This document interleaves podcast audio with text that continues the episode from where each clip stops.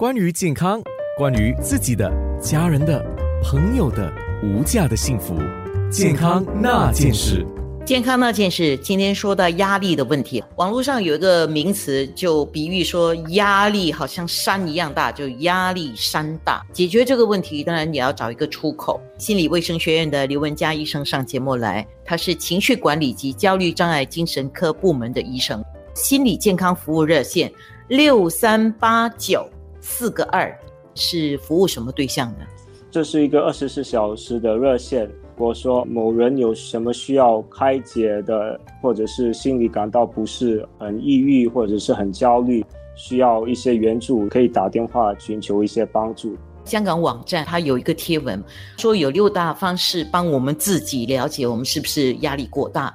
提到鼻子冰冰的、胃不舒服、想吐、肌肉比较紧绷，还有压力大的话会比同年龄的人显老，就看起来比较老，而且越来越不能够面对压力。针对香港贴文的这个说法，那么刘医生你在临床上有怎么样的发现呢？像你所说的压力有很多种，分轻重。轻微的压力可以就是激励我们。做东西可以做得比较好一点，但是如果压力过大，那就会有很多心理上或者是生理上的影响。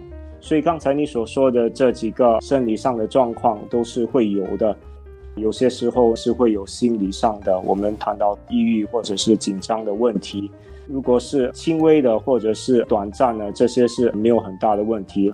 但是如果觉得好像痛，身体哪部分不舒服，或是很严重或者持续化的话，那就是一个比较值得就是关注的问题了。